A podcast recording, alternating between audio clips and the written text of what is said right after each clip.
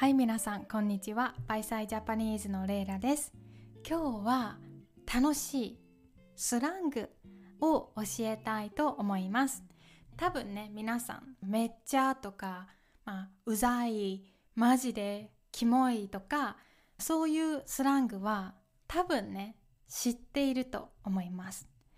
で今日はまあ多分皆さんがあまり知らないけど日本人がよく使うスラングを教えたいと思います。えまず一つ目。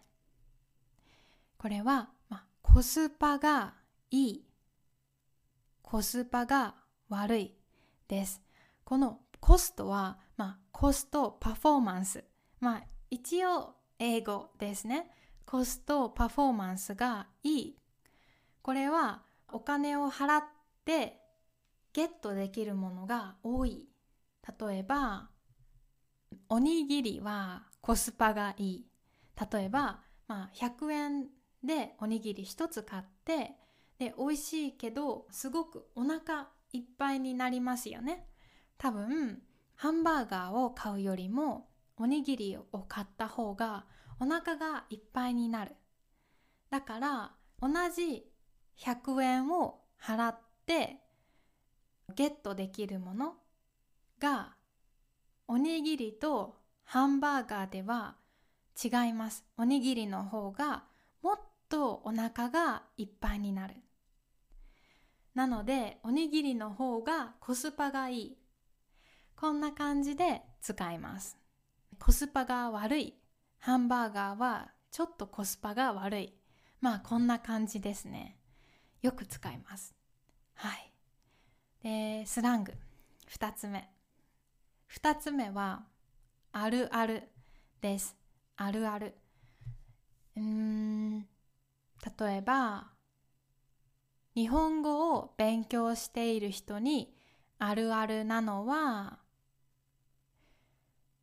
リスニングの勉強をしないことです。みたいな感じに使います。まあ、あるある、まあ、意味はよくあることです。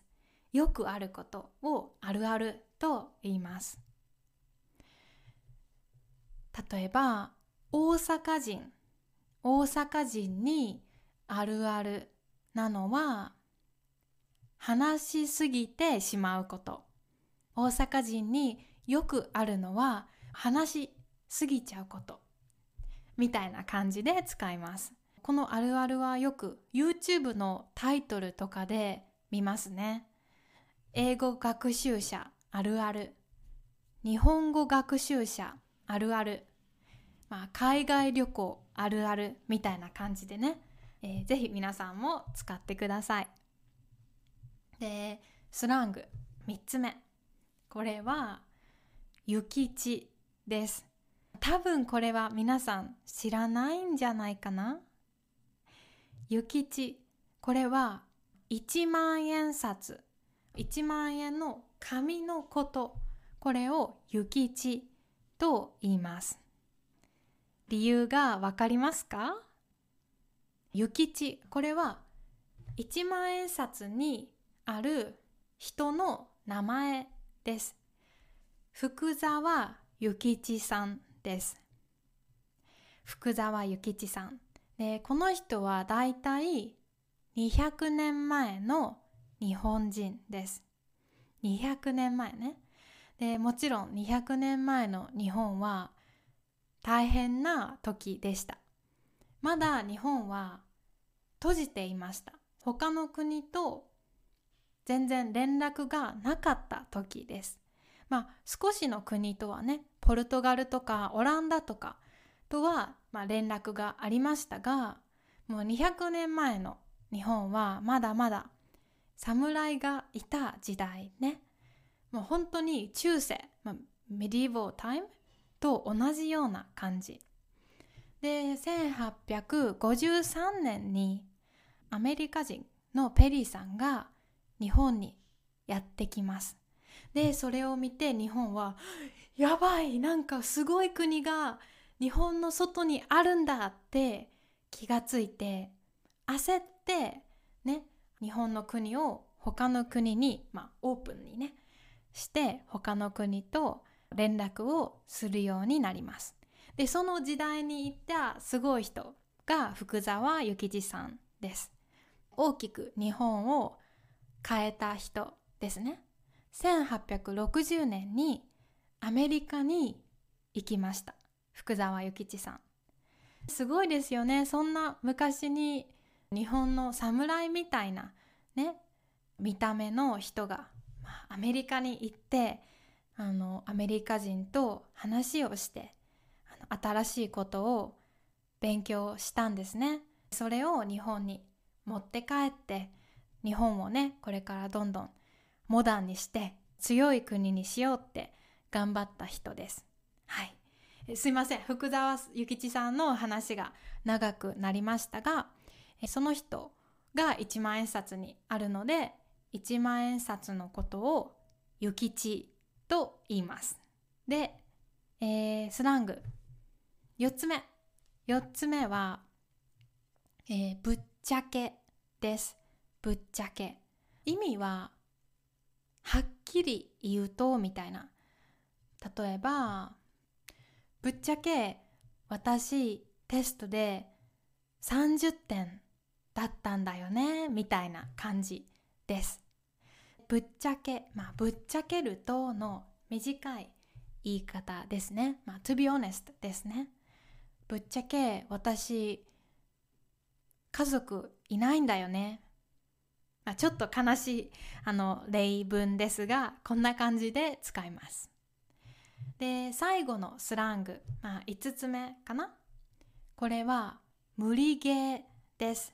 無理ゲー。これは、まあ、できないと思ったことにあもうそれは無理ゲーできないできないみたいに使いますだから意味はまあ無理というね意味でこのゲーはあのゲームのゲーですスマホゲームとかテレビゲームのゲームねできない、まあ、難しいゲームをやった時にあこれは無理ゲーだみたいな感じで使います。まあ、でも今は、まあ、ゲーム以外のことにもこの無理ゲーを使うことができます。例えばうん会社で先輩から急にうん。私の名前妹ね。妹さん、えー、明日のプレゼンお願いできますか？いやいやいやいや。それは無理ゲー。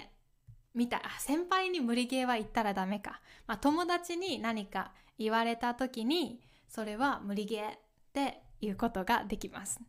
はい。はい今日はこんな感じです。ちょっと長くなってしまいました。すいません、えー、いつもね最後まで聞いてくれて本当にありがとうございますよかったら Patreon で、えー、サポートもできますしトランスクリプトをね使ってこのポッドキャストを聞くことができます。よかったらサポートしてください。いつもありがとう。じゃあまたね。バイバイ。皆さん、ポッドキャストを聞いてくれて本当にありがとうございます。毎日新しいエピソードを作るので、ぜひリスニングの練習に使ってください。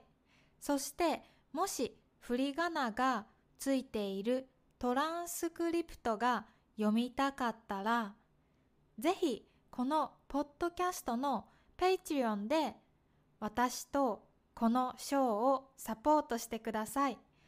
皆さんのサポートのおかげで私は毎日ポッドキャストを楽しく作ることができます。